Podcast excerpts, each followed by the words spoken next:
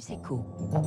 Bonjour Benoît Apparu. Bonjour. Vous êtes euh, le président d'Emeridge depuis quelques jours. Bienvenue sur Radio Classique. Emeridge, c'est un promoteur immobilier de 420 millions d'euros de chiffre d'affaires, 220 salariés, euh, 1500 logements construits par an et vous avez euh, 200 000 mètres carrés de, de bureaux en projet euh, en cours. Tous les chiffres publiés depuis le début de la semaine montrent des records du nombre de transactions et des prix qui augmentent partout, euh, sauf à Paris.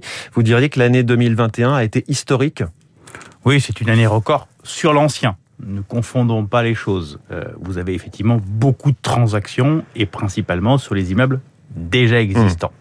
Là où les choses sont plus compliquées, c'est sur la production neuve, celle qui fait une offre nouvelle qui vous concerne. qui nous concerne. Or, c'est par l'offre nouvelle qu'on arrivera à euh, tenter, espérer, rêver une baisse des prix Oui. de façon plus durable.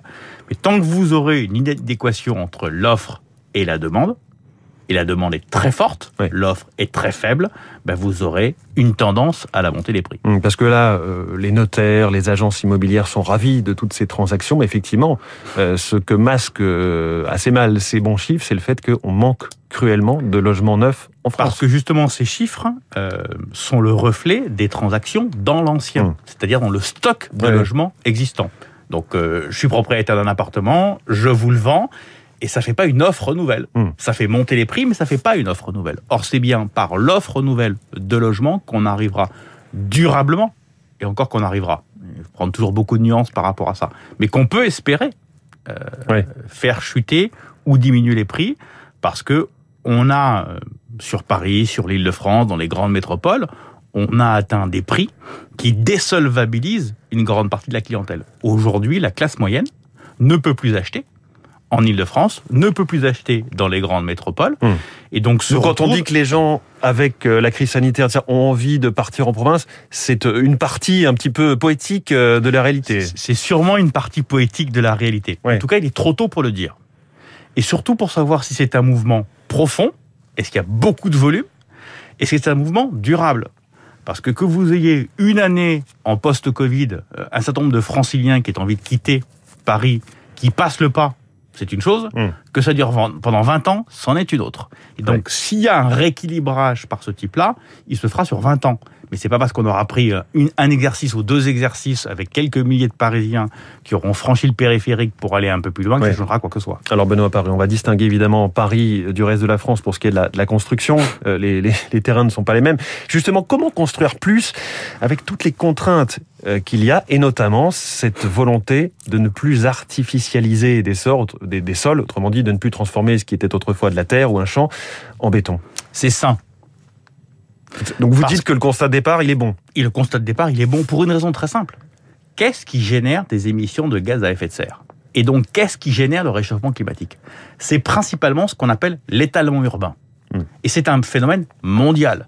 C'est parce que les villes grignotent sur les campagnes et donc rajoutent des routes, rajoutent des voitures sur les routes, rajoutent des immeubles plus éloignés encore, donc un besoin plus grand de transport. C'est parce que cette activité humaine progresse sur l'ensemble du territoire qu'on génère des gaz à effet de serre. Donc il est impératif sur le plan mondial comme français de limiter au maximum la consommation, la consommation d'espace naturel et donc d'aboutir à ce zéro artificialisation nette Oui. des sols. Ça c'est sain. Mais parallèlement à ça, on a une progression démographique. Et oui. Et là encore, elle est mondiale et française. Or, Donc, si vous avez une construire. progression démographique, ben, vous avez besoin de plus de mètres carrés. Autrement dit, si on ne s'étale pas à plat Horizontalement. horizontalement, il va bien falloir monter un peu. Oui. Il va bien falloir fait des grands gestes avec ses mains un peu. pour Voilà. parler de... Donc en gros, bah, il y a le 1 plat, Oui. ça c'est l'étalement urbain, et il y a la verticalisation. Ça veut dire une chose finalement très simple. La ville doit rester la ville. Euh, la ville doit continuer à se densifier. La ville doit réutiliser toute une série d'espaces en friche, friche commerciale, friche urbaine, friche Mm. polluée, pour se recréer quelque part sur elle-même, comme on dit. Re- Refaire la ville sur la ville. Donc on, on Mais surtout- oublie les projets de jardin, etc. Non, là où il y a un terrain vague, on crée une tour. Essayons, si on pouvait mettre un tout petit peu de nuance. Ça provoque, évidemment. ouais, entre un immeuble de 4 étages et un immeuble de 50 étages, on doit pouvoir faire de la nuance. Vous voyez Ouais, ouais. Si vous construisez aujourd'hui en moyenne 4 étages sur un terrain et que demain vous faites 6 étages, 2 étages de plus, je parle pas de la tour à 50, hein, D'accord, donc quand vous dites deux étages de plus, vous faites 30% de logements supplémentaires. 30%. C'est considérable. Ce qui est plus acceptable qu'un projet comme la Tour Triangle à Paris, qui déchaîne les passions, et c'est 200 mètres, euh, voilà. Là encore, évitons d'opposer les uns aux autres. Euh, qu'on ait des tours, c'est une bonne chose.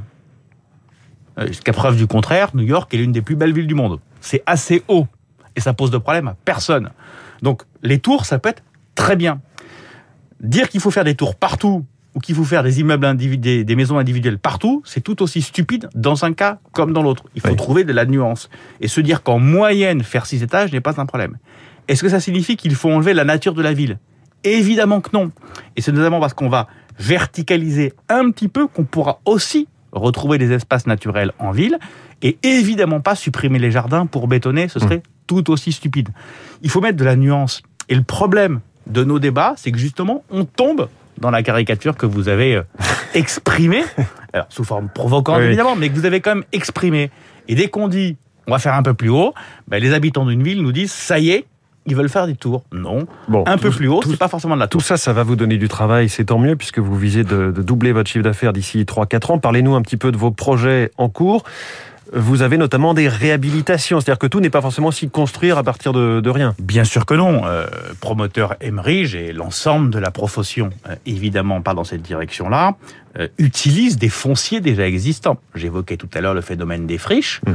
ou les phénomènes, par exemple, de logements qui sont à réhabiliter, qui sont à reconfigurer, ou bien même des euh, immeubles de bureaux qu'on peut évidemment transformer en logements. On a l'ensemble de cette palette d'activités au sein de, d'Emerige pour euh, demain euh, proposer plus de logements sans forcément utiliser plus de foncier. Des exemples de, vos projets qui vont aboutir ou qui sont en... Oh, on en a beaucoup. On a notamment un projet très emblématique qui est Morland, euh, dans, le Paris, dans le quatrième de, de, Paris, qui est une ancienne tour administrative justement, euh, donc de bureau. Ouais, c'était la préfecture.